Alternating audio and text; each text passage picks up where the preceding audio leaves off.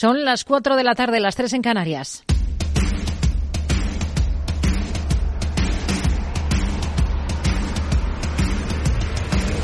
No decida lo que hará el mercado.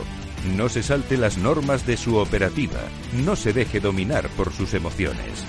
Mercado Abierto con Rocío Arbiza. Muy buenas tardes. Sin definición en las bolsas. De momento el IBEX no consigue alargar la tregua de la última sesión. Está completamente plano en cotas de 9.884 puntos en una jornada con alguna referencia macro en Estados Unidos y también aquí en Europa. En Reino Unido está sobre la mesa un dato de ventas minoristas de diciembre que baja un 2,4% interanual y que reactiva los temores de recesión. Y en Alemania, por ejemplo, está esa cifra de precios industriales que registra una caída del 8,6% interanual, por encima de lo esperado. Un país cuyo responsable de finanzas, Christian Linder, ha dicho en Davos que Alemania no es el hombre enfermo de Europa. Germany is not uh, the sick man. Uh, Germany is Alemania no es el hombre enfermo. Después de periodos muy exitosos desde 2012 y estos años de crisis, Alemania es un hombre cansado después de una noche corta. Y las bajas expectativas de crecimiento son probablemente una llamada de atención.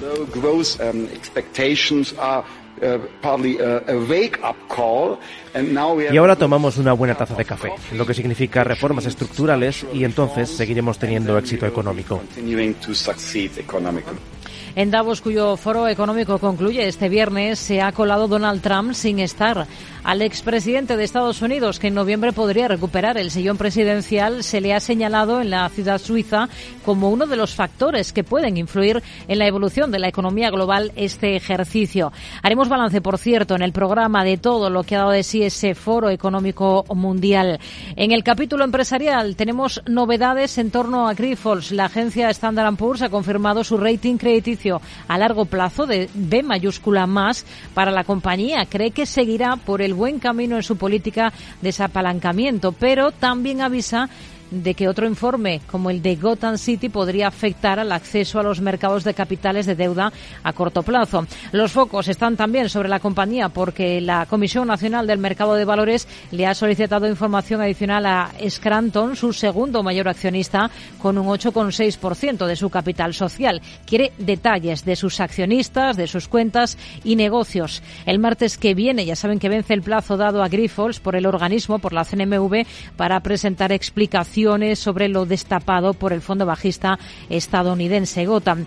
De nuevo, recorta en bolsa esta jornada en otro día de caídas en el particular Via Crucis de Solaria, este ejercicio 2024. Todo lo contrario que Meliá, que encadena tres alzas, tres jornadas de alzas, tres jornadas con buen tono en un contexto de datos positivos del sector turístico. El número de turistas que ha recibido España en el último ejercicio supera los 84 millones por encima de las cifras récord de 2019. Lo ha avanzado el ministro de Industria y Turismo, Jordi Ereu y da también cifras de gasto. Tener más de 108 mil millones de euros de ingreso turístico, de gasto en destino, que significa un 23,8 sobre el 22. Como ven, superior el gasto en destino que el número de, de turistas que nos visitan. Un día en el que la vicepresidenta Yolanda Díaz ha defendido la reducción de la jornada laboral para mejorar la productividad. Ha anunciado una reforma express que va a eliminar los despidos automáticos en casos de invalidez permanente y ve posibilidades fiscales para limitar los salarios a los altos ejecutivos. Les voy a dar un dato más los presidentes ejecutivos del IBEX 35 en nuestro país tienen unas retribuciones aproximadas de 10 millones que suponen 174 veces más, 174 veces más que las retribuciones de sus mm, trabajadores. Ha sugerido una mayor carga fiscal, por ejemplo, para los salarios de los altos ejecutivos. A partir de las cuatro y media de la tarde vamos a relacionar música clásica y economía de la mano de Alexis Ortega, analista independiente. Una hora más tarde hablaremos del empuje de las inversiones de multinacionales latinoamericanas en España. ¿Cuáles son los datos? ¿Hasta qué punto crece y en qué tipo de sectores principalmente?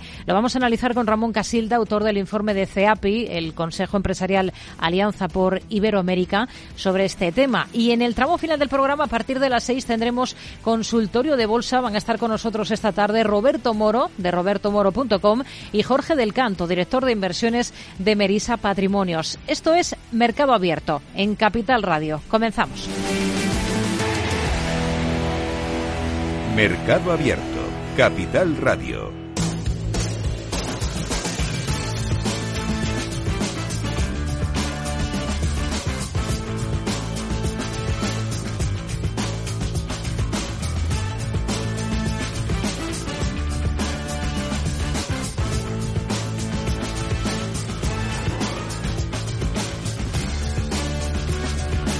Comenzamos mirando al principal mercado del mundo, comenzamos mirando a Estados Unidos. ¿Cómo está la escena en estos instantes? Tenemos a los índices al otro lado del Atlántico, en Estados Unidos, con tono positivo, son ganancias discretas. Está repuntando sobre todo el Nasdaq 100 medio punto porcentual. Hoy tenemos varias referencias sobre la mesa.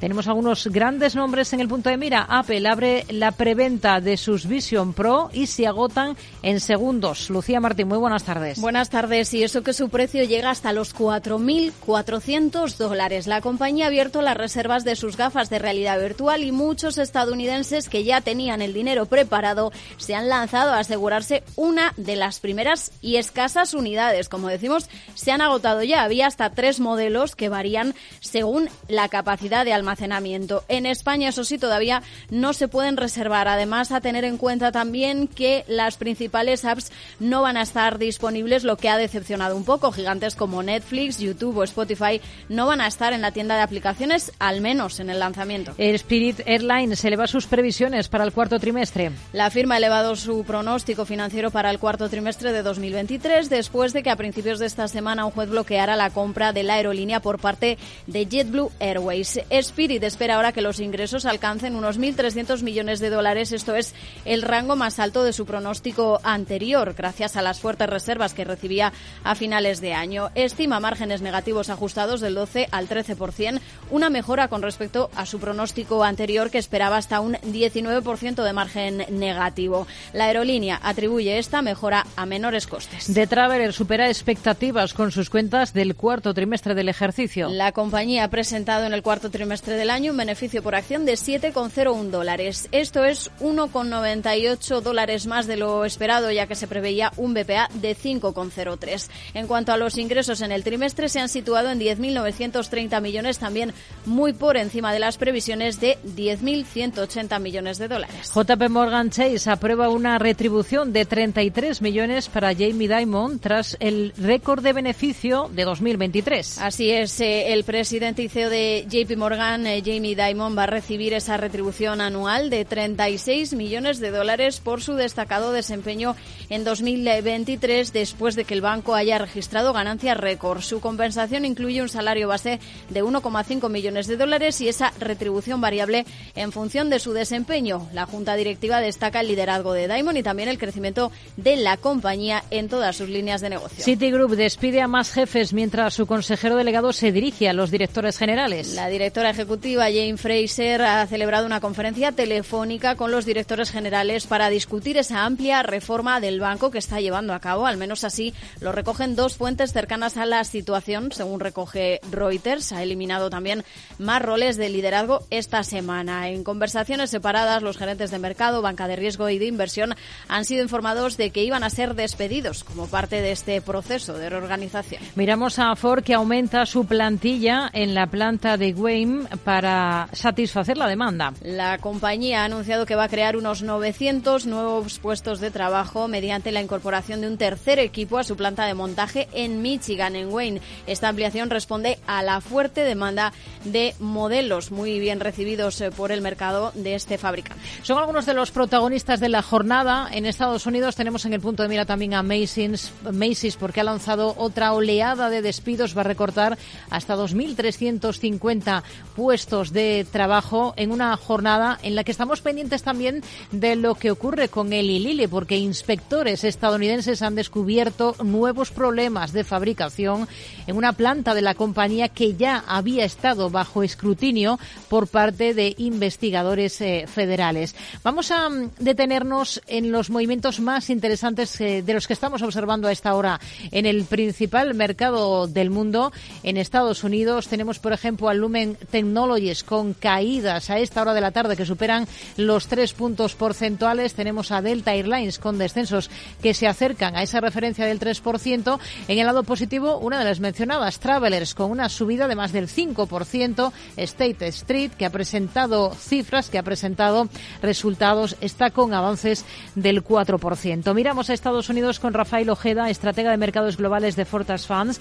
¿Qué tal, Rafael? Muy buenas tardes. Hola, buenas tardes. Tenemos al menos a esta hora de la tarde, cuando ha transcurrido ya los primeros 40 minutos de negocio en Estados Unidos, ligeros avances para los índices estadounidenses. El mejor comportamiento es para el Nasdaq 100 y sube de forma moderada un 0,23%, mientras estamos digiriendo pues las últimas referencias macro que se han conocido. Al otro lado del Atlántico tenemos, por ejemplo, datos de ventas de viviendas de, segunda mano. Eh, ¿Cómo ve el arranque de esta última jornada en Wall Street? y cómo ve la macro? Bueno, pues yo la, la, última jornada de la semana la veo realmente positiva.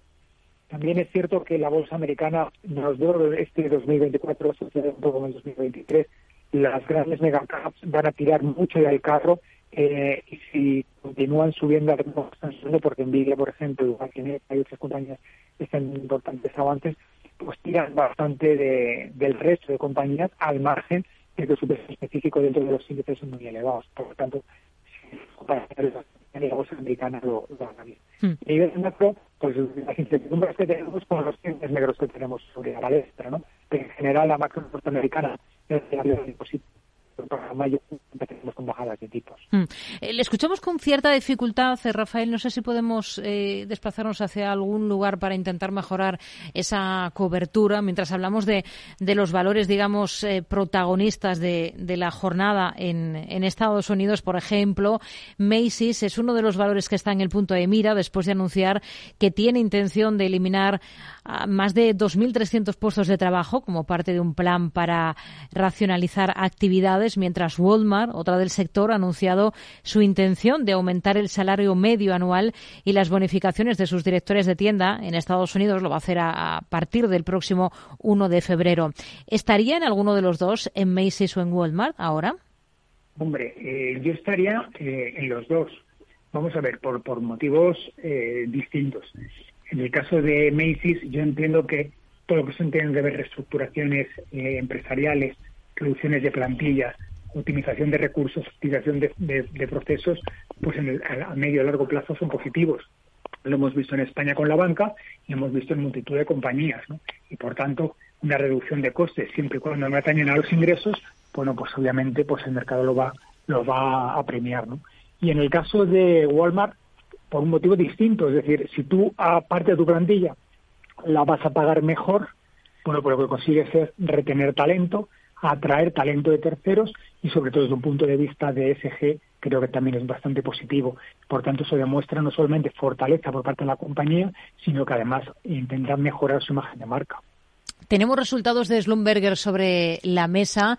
Ganancias en el cuarto trimestre de 1.110 millones de dólares. La empresa logra unos ingresos netos de 77 centavos eh, por acción. ¿Qué le han parecido estos números?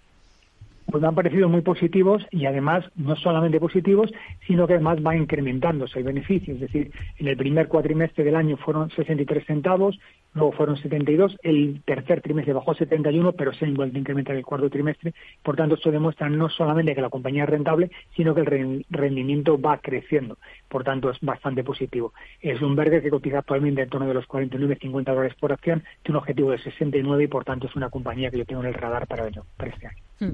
Tenemos en el punto de mira también eh, los resultados de State Street, que es uno de los principales proveedores de servicios financieros a inversores institucionales del mundo. ¿Cómo ha visto esos números?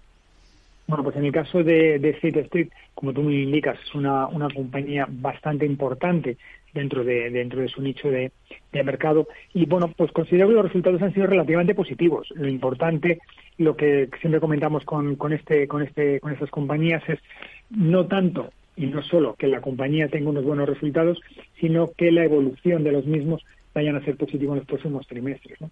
y, y lo que a nosotros nos atañe en el caso de Bloomberg perdón de de Street es que los resultados en los próximos trimestres van a seguir siendo positivos. Somos de una compañía que empezó el año con 1,52 dólares de beneficio eh, por acción y ya están en torno de los 2 dólares. O sea, un resultado bastante positivo y una expectativa de más de un 15% de incremento de capitalización bursátil en, este año. Hmm. Son ingresos y ganancias del cuarto trimestre que han superado las expectativas. Registra entradas netas de 103.000 millones de dólares. Esto lo ha hecho ha hecho que, bueno, que las acciones de la compañía pues se impulsen esta jornada, está repuntando por encima del 4%, es de las mejores esta sesión. Otro banco, en este caso un gigante como Citigroup, ¿qué le parece el plan que tiene en marcha para reestructurar la entidad y que incluye además la eliminación de puestos directivos? Lo comentábamos al principio de, la intervención con tema de Macy's, ¿no? Y bueno, todo lo que tenga que ver mejor bueno, pues siempre eh, hay, que, hay que verlos con, con, este, con este paraguas y este parámetro. ¿no? El banco necesita, obviamente, una eliminación de puestos directivos y una eliminación de personal. Hablan de más de 20.000 puestos de empleo que están en el disparadero para los próximos dos años, pero es que hay determinadas líneas de negocio que son claramente deficitarias. Por tanto, Citigroup necesita apuntalar su negocio porque de otra manera resultará imposible mantener ese 4% de deal, que es lo que tiene ahora mismo el banco. Entonces, considero que, todas estas políticas pues son, son productivas y son interesantes de cara, de cara al futuro. ¿Qué visión tiene para Amazon? ¿Qué le parece su decisión de invertir 14.000 millones de euros en Japón hasta el año 2027 para desarrollar sus servicios de computación en la nube. Lo va a hacer a través de su división Amazon Web Services. Bueno, pues me parece que no solamente me parece interesante, sino necesario. Es decir, si no lo hacen ellos, lo hago la competencia. Lo hace donde hay que hacerlo, que es en Japón, en temas de computación en la nube son absolutamente pioneros y creo que es una de las de las grandes apuestas que tiene que hacer Amazon para, para este año para seguir siendo una de las siete magníficas. ¿no?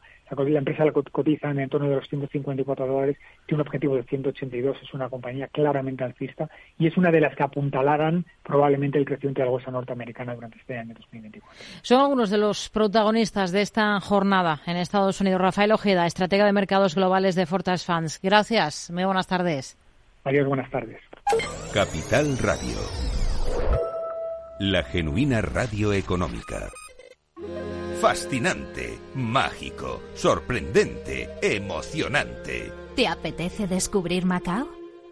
Fusión de culturas, experiencias auténticas. Deporte, música, patrimonio y vida. Tradición y modernidad, gastronomía, noche y día. Ven y experimenta Macao. Veo, veo una cosita. ¿Qué cosita es? Empieza por la letrita L. Ya lo sé. Letras del Tesoro. Si mires donde mires, ves letras del tesoro, en Renta 4 Banco te facilitamos comprarlas de forma rápida y cómoda. Entra en r4.com y descubre todas las ventajas de comprar letras con un especialista en inversión. Renta 4 Banco. ¿Quieres más? Mercado Abierto. Capital Radio. El broker CMC Markets patrocina los valores y noticias protagonistas de la Bolsa Española.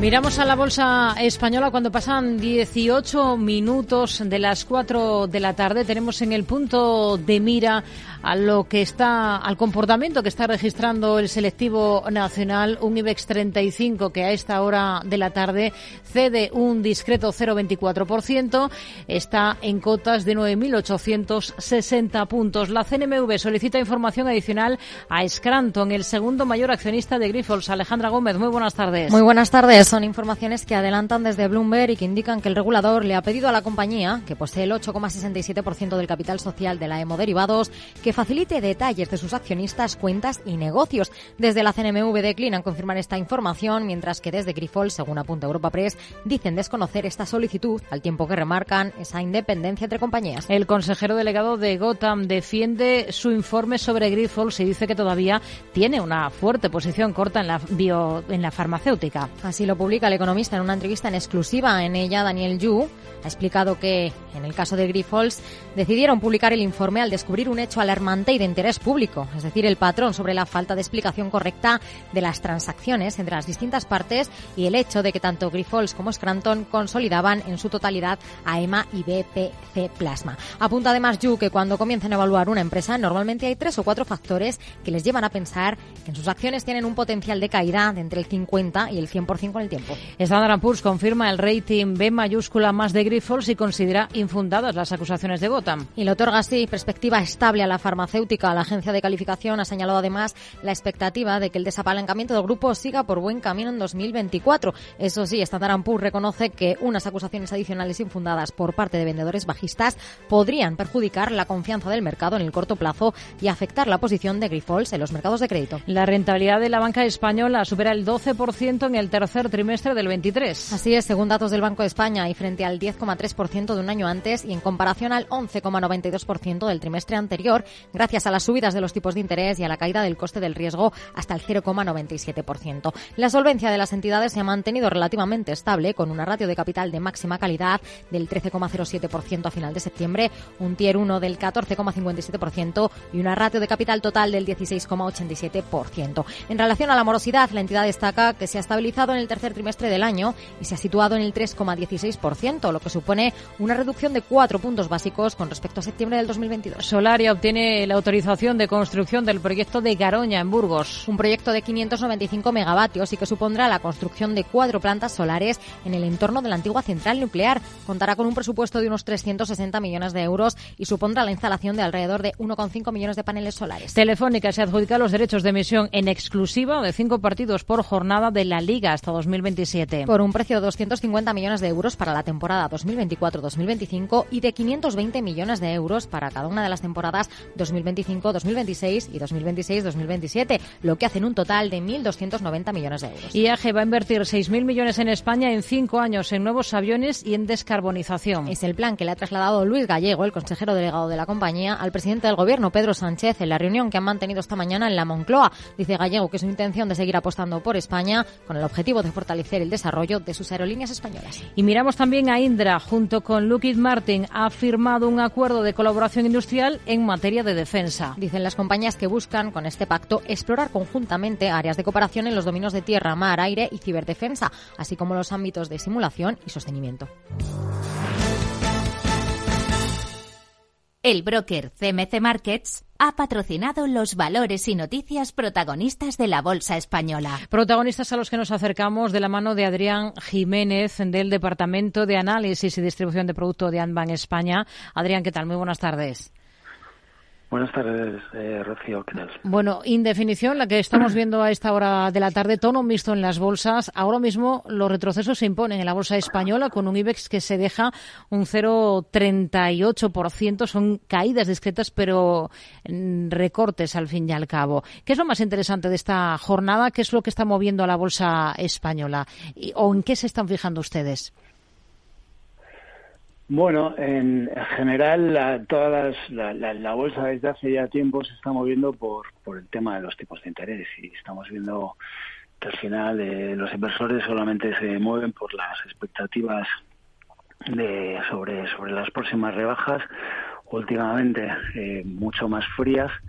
Y, y, bueno pues es básicamente lo que estamos mirando. En Estados Unidos al final después de una caída en la primera semana vemos que otra vez vuelven a tirar las siete grandes compañías eh, tecnológicas y otra vez un poco en la misma dinámica. En general, bastante indefinición en estas dos primeras semanas tres ya de, año y, y, bueno, pues un, lateral ahí con, con, cierta volatilidad, pero todavía un poco indefinido para ver qué, va a pasar este año. Ha habido algunos datos en Estados Unidos, por, por ejemplo, ese dato de confianza del consumidor de la Universidad de Michigan de enero que alcanza los 78,8 puntos frente a los 70 esperados y los 69,7 del dato anterior. Es, por tanto, un dato positivo. Y hemos conocido también que las ventas de viviendas de segunda mano en Estados Unidos de diciembre em, registran un repunte del 1%. Se esperaba un 0,3%. El dato anterior era más 0,8%. Esto en Estados Unidos. Si miramos a protagonistas empresariales aquí en nuestro país, de nuevo tenemos que mirar a Sobre el caso de la compañía, se sabe que la CNMV ha pedido habría pedido información adicional a Scranton, al segundo mayor accionista de Grifols. También se publica en El Economista una entrevista con el consejero delegado de Gotham City, en la que asegura que siguen cortos en la empresa con una posición significativamente grande. El mínimo requerido por el regulador para, para hacer públicas estas posiciones cortas en España es del 0,5% del capital, ¿no? Bueno, pues el, reglamento pone dos, dos eh, límites. Hay un 0,2 para, para comunicar al regulador y un 0,5 para comunicar al mercado. Si el regulador no tiene constancia, pues entiende que, que ahora mismo Gotham tendría menos de un 0,2% en corto y, bueno, pues en cuanto al tema que comentabas de Scranton, pues, pues es un tema que tampoco es nuevo, como todo lo que estamos viendo de, de Grifols. En el 2010, cuando la compañía compró Talecris en Estados Unidos por 3.400 millones para llegar a ser a ser líder, mundial de, de la SEC ya preguntó por, por la relación de Grifols y Scranton es un tema que bueno pues siempre ha estado ahí y quizás ha estado pues pues eh, bueno pues pues demasiado pasado por alto a lo mejor a nivel de auditoría eh, y contabilidad pero pero no deja de ser un tema que, que lleva tiempo despertando sus eficacia hmm. Ustedes estarían cortos en, en Grifols, estarían al margen de la compañía. ¿Cómo miran a Grifols? Bueno, pues pues eh, está claro que ha habido una pérdida de confianza importante y por lo tanto pues lo, normal es verlo con prudencia. Estaríamos al margen, ni, cortos ni, ni largos. Eh, bueno, pues ahora mismo hay que estar muy pendiente de lo que pase con la venta de Shanghai RAS, que comunicaron a finales del año pasado y que también sigue generando dudas. Parece que pusieron un plazo de seis meses para, para que se cerrara y se concretara la operación y ahora, ahora mismo, bueno, pues según vemos, eh, todo en general, seis meses es una eternidad. Y, y con todo lo que está pasando, pues podría pasar que cualquier cosa.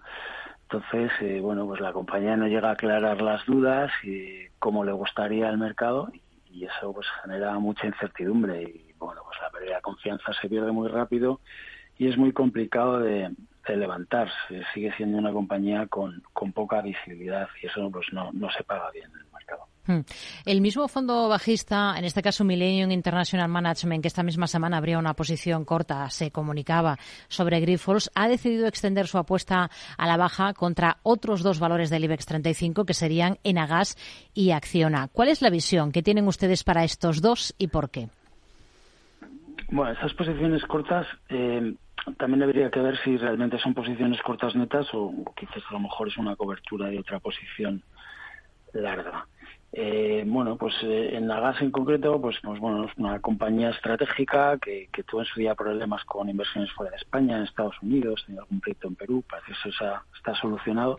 Una compañía que, que bueno, pues eh, se puede calificar como, como defensiva, el sector utilities es un sector que esté este año pues pues bueno entraría dentro de las eh, de los sectores eh, recomendados dentro de, bueno pues en, un entorno en el cual las expectativas de bajada de tipos cercanas pues está está latente y está moviendo el mercado pues la búsqueda de rentabilidad por dividendo eh, seguramente veremos que, estará bastante demandada. Bueno, al ser una compañía estratégica y un sector regulado, pues, pues siempre tenemos los mismos contras de, de bueno pues depende en muchas ocasiones de, decisiones tomadas desde la política y eso pues pues tampoco sí también el mercado pero pero bueno es lo este sector es así Hmm. Eh, ¿Y qué visión tienen para un valor ah, de...? perdona, y Acciona. Acciona, Acciona, sí. Que, me preguntaba también por Acciona, disculpa, Rocío, pues nada. Acciona lo que, lo que, lo que vemos en Acciona es que la valoración de la compañía está demasiado ligada al desempeño de acciones renovables por, por la participación. Entonces, a pesar de que el negocio de construcción pues es, es muy importante, quizá el mercado no está valorando como debiera eh, por ese peso en renovables y con, con la pega de que, bueno, pues el sector de renovables ya un tiempo muy penalizado al principio por la por la subida de tipos lo hemos visto como los últimos dos meses del año pasado pues pues pegó ese tirón en hmm. cuanto empezaron a despejarse las dudas eh, sobre posibles eh, más subidas de tipos y empezar ya el mercado a descontar bajadas pero creemos que, que va a seguir pues eh, pues eso atado a la cotización de acciones renovables si pones eh, las, las, dos compañías pues van, van prácticamente igual Hoy por... hasta que no bajen no, perdónate. No, no, sí, sí, sí, sí, termine, termine. Nada, que, que te comentaba eso, que, que, que seguramente hasta que hasta que no veamos tirar acciones renovables, pues no veremos no veremos eh, más, alegría en acción. Le decía que hoy sobre otra compañía del mismo sector de renovables como es Audax Renovables hemos sabido que ha reducido su deuda bruta en 41,4 millones tras suscribir un contrato vinculante de recompra y conversión de bonos convertibles con un inversor institucional internacional. Otro valor que creo que nos da tiempo en, en el lado positivo por hablar de las compañías que también las hay hoy que están subiendo. Meliá, y además lleva tres jornadas de alzas consecutivas. Se repunta un 1,25 Hoy hemos conocido, ha avanzado el ministro del ramo, buenos datos de turismo del ejercicio 23. Pros y contras del valor ahora. Bueno, es un sector que, ya por fin parece que ha, empezado a, a despuntar. Eh, todo se, se congestionó con, con, la pandemia. Eh, a partir de la pandemia, pues bueno, vimos tensiones en todos los sectores. Al principio muy marcado en el sector industrial, el sector energía, subidas de, de, los precios. Hemos visto cómo, bueno, pues eh, con el tiempo se iban regularizando las cosas en, en, todos los sectores. En energía hemos visto que, bueno, pues tras la subida espectacular con la invasión de Ucrania, pues, pues los precios se han ido ajustando y regularizando. En el sector industrial cómo se iban solucionando los cuellos de botella y el sector servicios hemos visto que, que, se ha ido quedando, se fue quedando muy rezagado y realmente los niveles de ocupación, tanto en hoteles como en vuelos, pues prácticamente se han alcanzado, han alcanzado los niveles pre-crisis, pre-COVID en los últimos seis meses. Ahora toda la situación se está normalizando y lo normal es que vuelva a la situación previa. Durante este último año, todo lo hemos visto en, en carnes propias, era prácticamente imposible conseguir una, una habitación de hotel o un vuelo, con lo cual las compañías tenían mucho poder de fijación de precios. En el, bueno, esto sí, si esto se regulariza, pues eh, la alegría no será la misma. Habrá que ver cuáles son las expectativas para el 2024 y bueno, pues los datos que, que se han dado son datos del 2023 es evidente que ha sido el año del despegue, pero, pero bueno, pues no dejan de ser compañías muy sensibles a tipos, con un componente ciclo, cíclico muy importante y, y lo que hay que ver es lo que cómo, cómo va, se va a desarrollar la, la, demanda a partir de ahora. Lo que haya hecho el año pasado, pues, pues seguramente va a ser complicado repetir. Adrián Jiménez, del Departamento de Análisis y Distribución de Producto de Anban España. Gracias y hasta la próxima. Muy buenas tardes. Gracias, Rocío. Buenas tardes.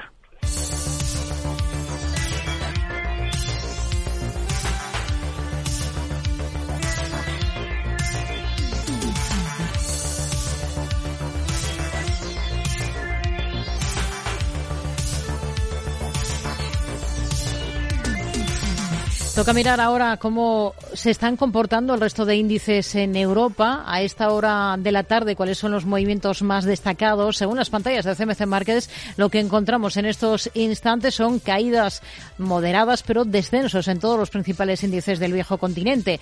Las más discretas son esas caídas en Londres, apenas del 0,08% para el FT100. Recorta el DAX un 0,26% y se deja el selectivo francés, el CAC 40, un 0,64%. Camina el Eurostox 50, el selectivo europeo, con un retroceso a esta hora que no llega al 0,30%. Protagonistas del día en Europa, Alejandra Gómez. En el viejo continente comenzamos mirando al grupo químico alemán BASF, porque anticipa un beneficio de 225 millones en 2023, en contraste con las pérdidas de los 627 millones del año anterior, aunque apunta que incumplirá sus metas anuales en cuanto a sus ingresos y su EBIT.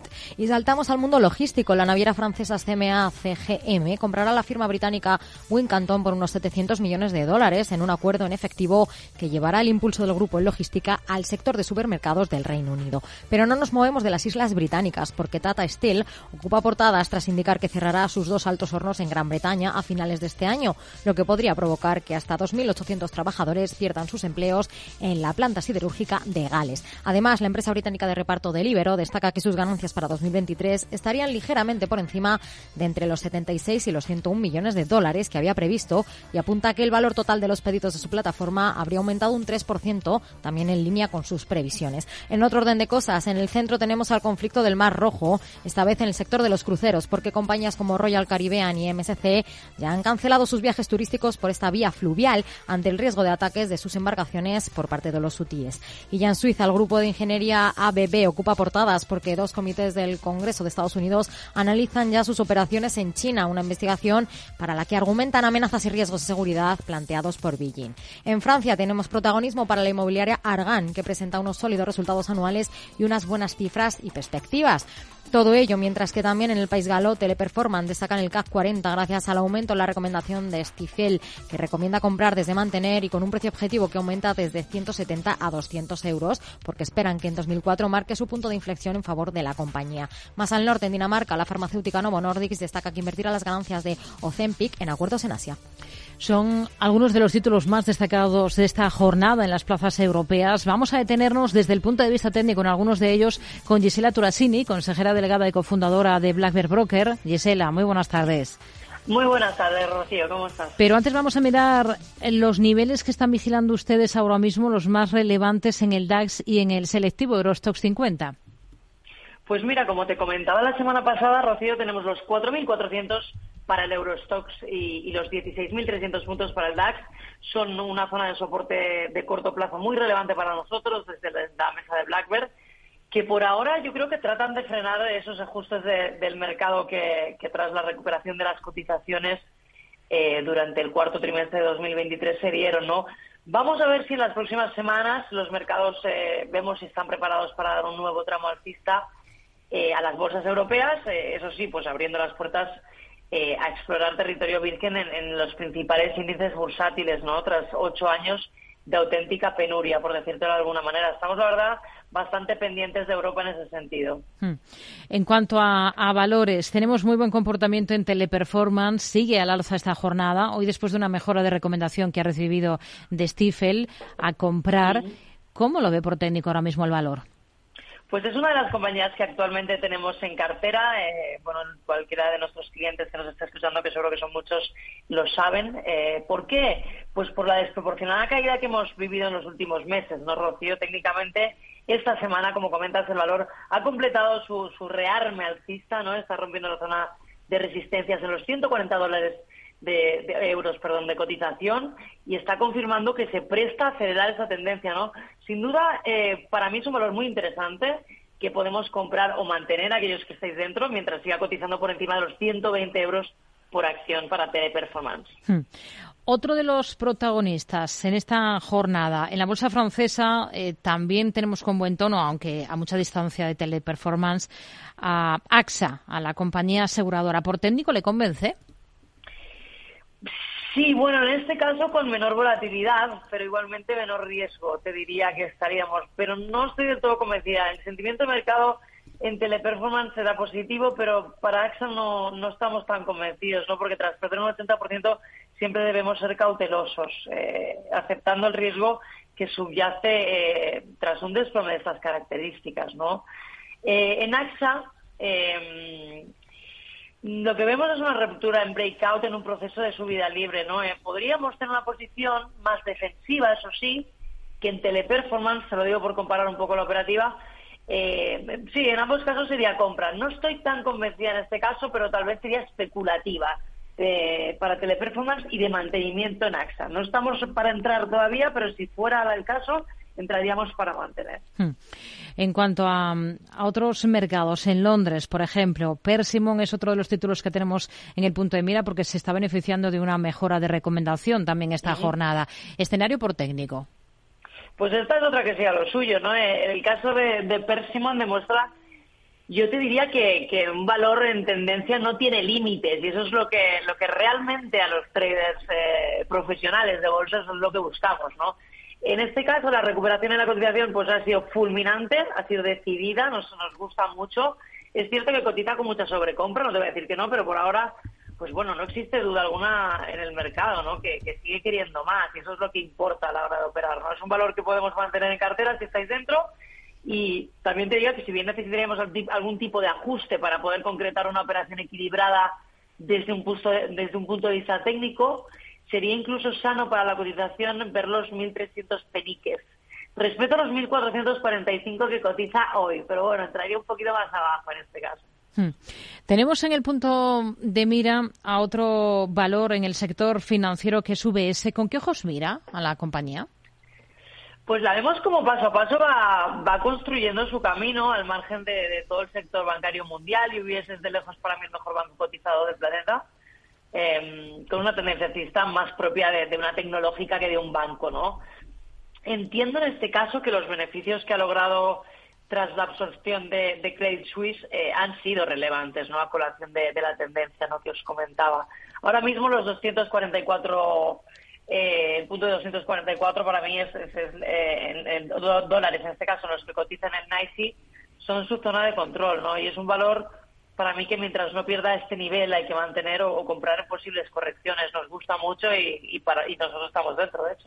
Tenemos a BASF en la bolsa alemana en el punto de mira. Ha anticipado un beneficio de 225 millones en el último año, aunque dice que va a incumplir sus metas anuales. Niveles clave en este valor. Pues se cotiza en un amplio rango lateral, la vemos, ¿no? En el caso de BAF se sujeta en el soporte de los 41. Para aquellos que, que grafiquéis, lo podéis ver clarísimo en este caso. Desde luego ese profit warning no ayuda, ¿no? Si, bien te diría, Rocío, que las caídas de las tres últimas semanas ya reflejan con claridad el descontento del mercado, por ahora es un valor del que hay que estar al margen o incluso os diría vender, ¿no? Si pierde la zona de los 41 del soporte que os comentaba. Por lo tanto, nosotros estamos fuera. Hoy está recortando 1%, está en 43,20. Gisela Turasini, consejera delegada y cofundadora de Black Bear Broker. Gracias, muy buenas tardes. A vosotros, un placer. Vamos ahora con música clásica y economía. Capital Radio, 10 años contigo.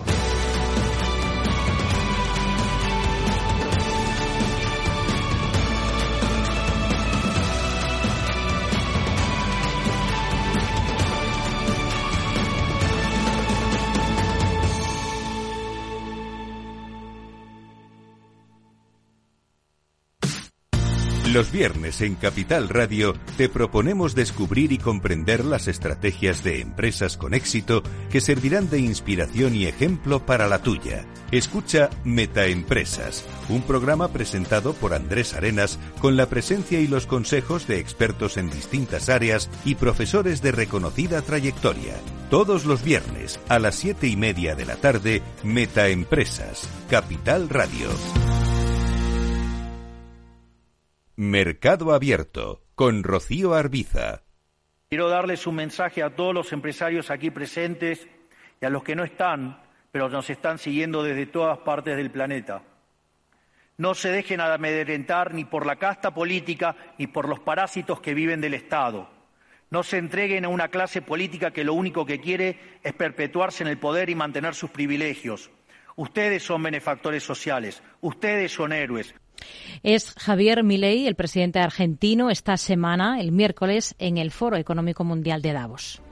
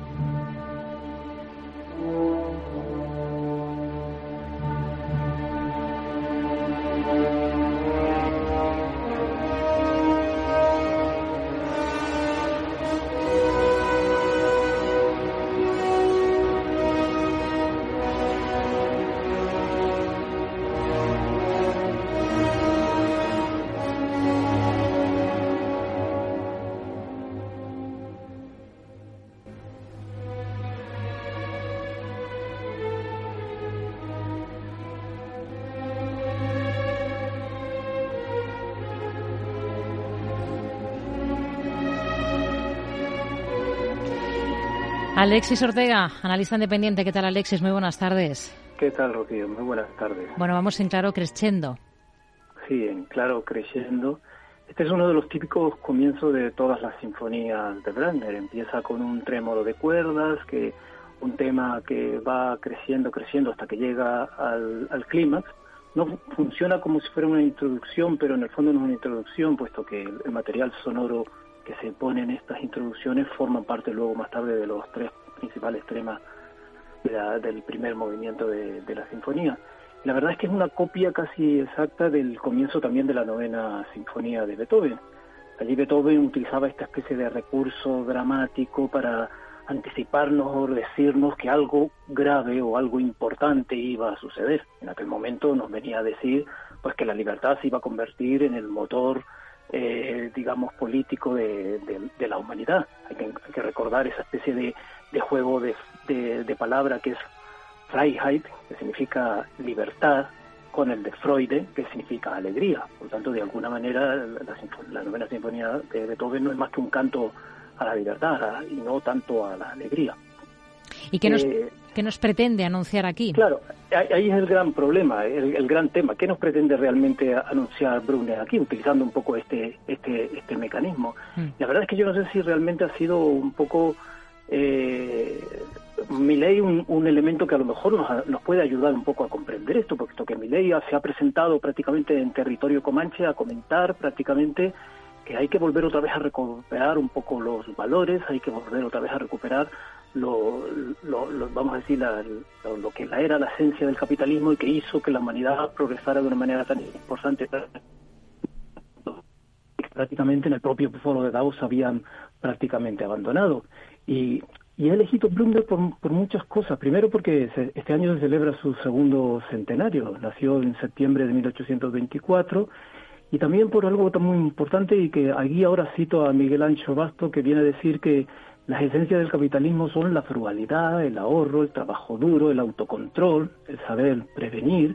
De alguna manera todo eso significa ahorro y por lo tanto creación de capital, por eso se llama capitalismo. Obviamente ese capital hay que convertirlo luego en rendimientos, no, no vale un ahorro estéril y la creación de instituciones como las bolsas, los seguros o la contabilidad eh, la contabilidad fueron elementos fundamentales, pero también algo muy importante que es el, la trascendencia o la escasa propensión al tiempo. Y ahí es donde prácticamente eh, Brunner se, erige en, en, en, lo que podría ser casi un elemento fundamental del, del capitalismo, puesto que ahí ahora cito a, Eugenio Trías hablaba de que algo que es muy consustancial a Brunner es, la redimensión del tiempo, es una especie de suspensión del tiempo en donde concentra lo infinito dentro de lo infinitesimal, es decir, el todo en una pequeña parte y de una pequeña parte prácticamente en el todo. Eso creaba una sensación de dilatación extrema de la temporalidad, unos temas sonoros de unas proporciones absolutamente inconmensurables, colosales, universales, pero también entrañables y cálidas, puesto que prácticamente todos estos elementos son, nos viene a decir también Ancho Bastos, nos viene a decir que, que el capitalismo nació precisamente en un espíritu religioso y Brunner precisamente era un, personaje muy, muy religioso. Todos estos elementos de alguna manera nos viene a, decir en, en, líneas generales eh, el tiempo. El tiempo es un tema fundamental. Y esta semana hemos tenido también una, por parte de la Reserva Federal, pues precisamente un redimensionamiento del tiempo. Prácticamente ha querido hacer lo mismo que, que Brunner, en donde un segundo lo mete en el infinito y el infinito lo mete en un segundo, en esta especie de nueva avanzadilla de que el tiempo para la próxima rebaja de tipo de interés tardará algo más de tiempo. Estamos componiendo lo inconmensurable que ellos pretenden y el mercado está pretendiendo meterlo prácticamente en un segundo. ¿Quién de ellos dos ganará?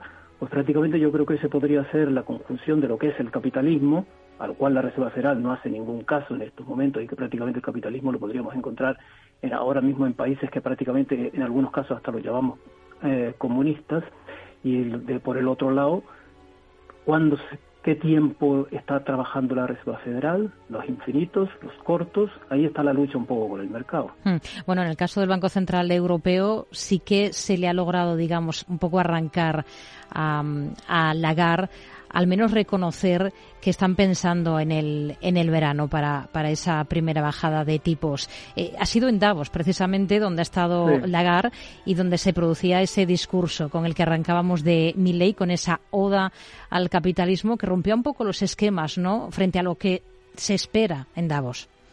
Sí, en cierto modo llamó un poco la, atención y de ahí la, enorme importancia que ha tenido esta semana y gran difusión de, de todos sus mensajes. Pero volviendo un poco al tema de Lagar, la verdad es que le vengo a decir que Lagar hará las cosas cuando reciba una llamada del otro lado del Atlántico diciendo que haga lo que tiene que hacer, puesto que prácticamente es bien sabido que la economía europea está en una clarísima recesión y decir que van a bajar los tipos de interés pues es una verdad de perogullo. La recesión va a ser el mejor antídoto para, para la inflación y prácticamente la subida de tipos de interés se hicieron para desacelerar la actividad económica y por lo tanto de alguna manera una vez que se ha conseguido la desaceleración económica hay que bajar los tipos de interés. ¿Cuándo? Que es el gran tema que, es que estamos hoy tratando un poco utilizando a Browner para para todo ello es el gran momento que todavía no está de alguna manera dilucidado en el fondo, si se da usted cuenta, incluso hasta en Estados Unidos ya se está planteando, si no marzo, por lo menos mayo para la bajada de tipo de interés. Por lo tanto, de alguna manera nos viene a decir que será Estados Unidos quien primero empezará a bajar los tipos de interés y luego lo hará, eh, lo hará Europa. Pero la verdad es que si uno mira los datos que van apareciendo de Estados Unidos con una actividad económica relativamente todavía resiliente y todavía con un cierto vigor, la verdad es que debería ser al revés. Por tanto, muchas veces pregunto si la Reserva Federal está realmente llevando a cabo ese mensaje que nos dice que hará todas las cosas en función de los datos económicos. Si fuera eso en función de los datos económicos, las actuaciones de los banqueros centrales, prácticamente en este momento tendríamos que empezar a hablar de bajas de tipos de interés en Europa ya, no en el verano. Even if you vote and then pass away, it's worth it. Incluso si se mueren después de votar, merece la pena. Es Donald Trump, horas antes del inicio de los caucus, en medio de heladas históricas en Iowa que dificultaban el acceso de los eh, electores a esos centros de votación.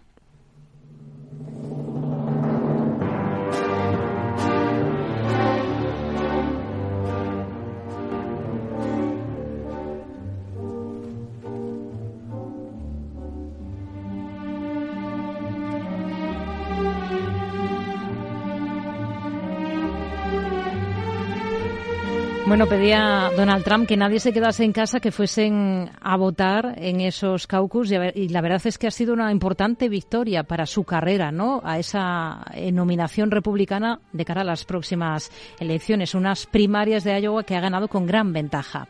Sí, exacto. Prácticamente diríamos que es el otro lado de la intervención de Milley en Davos de esta semana, donde prácticamente de alguna manera el fracaso de las élites en llevar adelante una, una recuperación económica desde el 2008, digamos, sana que sea repartida por, para toda la sociedad ha dado lugar a una revitalización de todos estos movimientos extremistas y de alguna manera también de un repensar el capitalismo, que es lo que realmente en estos momentos nos estaba pidiendo mi ley. He puesto de fondo una melodía que todo el mundo conocerá. Hmm. Hay una canción de, de, Mocedades que prácticamente utilizó este tema y es de dos compositores, Soutuyo y Ver, una colaboración de, de, dos músicos que dieron productos muy buenos como El último romántico, El Soto del Parral y La leyenda del beso de, que estamos escuchando ahora. La leyenda del beso se estrenó incluso el 18 de enero de 1924, es decir, ayer se cumplieron 100 años del estreno de esta obra. La quería resaltar por el hecho de que la leyenda del beso consiste realmente en que Mario, el protagonista de la obra, se enamora de una gitana amapola y cuando pretende besarla, una gitana le dice no la bese porque hay una maldición en este beso y es que su madre cuando la, la, besó maldijo y le salió mal esa relación con ese señor y entonces maldijo a su hija y dijo que cualquiera que le besara se moriría. La verdad es que la obra acaba con Mario besando a Amapola y cuando se, se da cuenta de que sí es verdad que va a morir, pero que va a morir de amor por ella.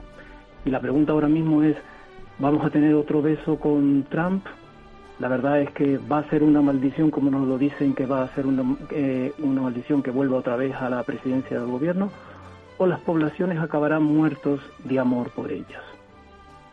Hay esa interesante pregunta. Por cierto, que también estamos viendo como algo que hemos comentado aquí en esta sección, ese ascenso de alternativa por Alemania. Seguimos viendo nuevas muestras y seguimos viendo además muchas protestas de agricultores en este país, en eh, Alemania, que se quejan de que haya dinero, por ejemplo, para Ucrania y no para ellos.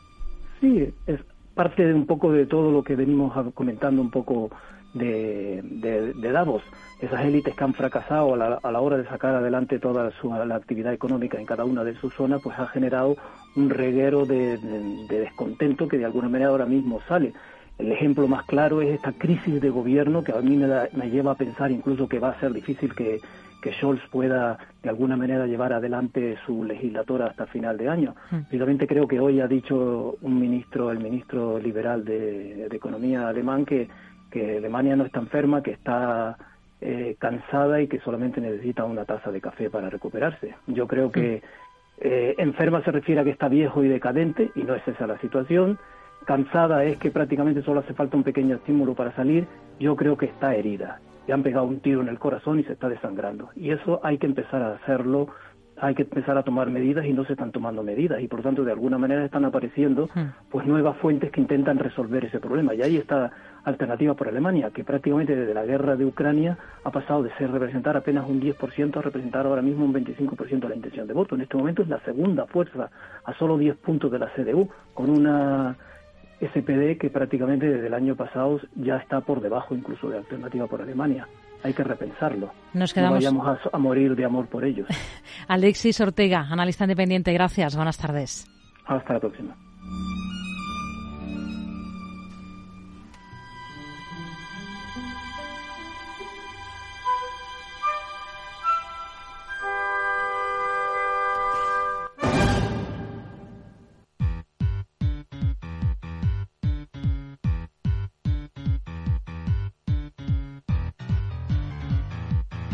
Abrimos página de tecnología en este programa. Hoy tenemos que situarnos sobre todo en Davos. Se ha hablado mucho allí, Alejandra Gómez, de inteligencia artificial. Así es, Rocío. Esta semana la ciudad helvética y su Congreso Económico se han convertido en protagonistas indiscutibles. Pero más allá de las claves y tendencias económico-financieras, la inteligencia artificial generativa también ha tenido un protagonismo claro. ¿Cuáles han sido las voces que más han sonado a este respecto? Sam Altman, el consejero delegado de OpenAI, ha sido una de las protagonistas. ¿Y qué es lo que ha dicho? Pese a que reconoce que no sabemos con certeza qué va a provocar esta herramienta tan poderosa, sí que pone manifiesto la tensión mundial que aumentará de la mano de la inteligencia artificial generativa. A medida que el mundo se acerca a la IA general, lo que está en juego, el estrés, el nivel de tensión, todo aumentará y pone el foco en que estos nuevos sistemas podrían explicarnos por qué ejecutamos determinados razonamientos en la toma de decisiones. Está bien, realmente entiendo por qué estás pensando lo que estás pensando. No eres una caja negra para mí, pero lo que puedo pedirte es que me expliques tu razonamiento. Puedo decir que piensas esto, ¿por qué? Y puedes explicar primero esto, luego esto, luego esta conclusión y luego aquella. Puedo decidir si eso me parece razonable o no, y creo que nuestros sistemas de inteligencia artificial también podrán hacer lo mismo, o podrán explicarnos en lenguaje natural el paso de concluir desde A hasta B, y podremos decidir si creemos que esos son buenos pasos. También hemos tenido declaraciones sobre regulación por parte de los poderes políticos sobre este tema. Ha sido el caso de Jeremy Hunt, el ministro británico de Hacienda, que se ha mostrado partidario de una regulación laxa con la inteligencia artificial, aunque el discurso más llamativo en materia ha sido Antonio Guterres, el secretario general de las Naciones Unidas, que ha alertado del actual desarrollo de la inteligencia artificial en manos de las firmas tecnológicas que buscan beneficios y que utilizan una temeraria indiferencia hacia los derechos humanos. El Consejo Asesor que crea esta inteligencia artificial ya ha hecho recomendaciones preliminares sobre la gobernanza de la IA que aprovechan los beneficios de esta increíble nueva tecnología al tiempo que mitigan sus riesgos. Y necesitamos urgentemente que los gobiernos trabajen con las empresas tecnológicas en marcos de gestión de riesgos para el desarrollo actual de la IA y en la supervisión y mitigación de daños futuros. Y de inteligencia artificial también se ha hablado en Davos, pero por el lado de la faceta científica. El consejero delegado de Pfizer ha señalado que la ciencia está en vísperas de entrar en un periodo de renacimiento porque esta tecnología va a acelerar las investigaciones.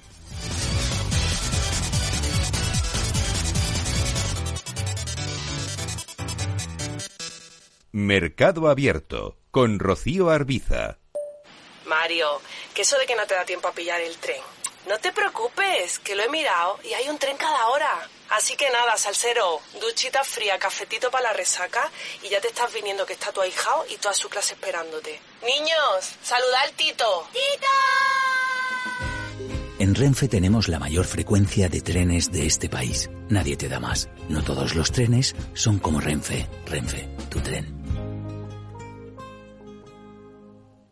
No sé qué pasa, no arranca. Se está inundando todo el garaje. Es mi hija, necesita un médico. En estos momentos, ¿qué seguro elegirías? Elige Mafre, el mejor servicio 24-7 en acción. Y con las ventajas de tener todos tus seguros, coche, hogar, salud, empresa y vida, en la misma compañía. Mafre, la aseguradora de más confianza en España. Invertir en acciones y ETFs con XTB tiene muchas ventajas. Ninguna comisión hasta 100.000 euros al mes. La apertura de cuenta es online y dispones de atención al cliente 24 horas al día. Más de 550.000 clientes ya confían en nosotros. Un broker, muchas posibilidades. XTB.com. A partir de 100.000 euros al mes, comisión del 0,2%, mínimo 10 euros. Invertir implica riesgos. Capital Radio. La genuina radio económica.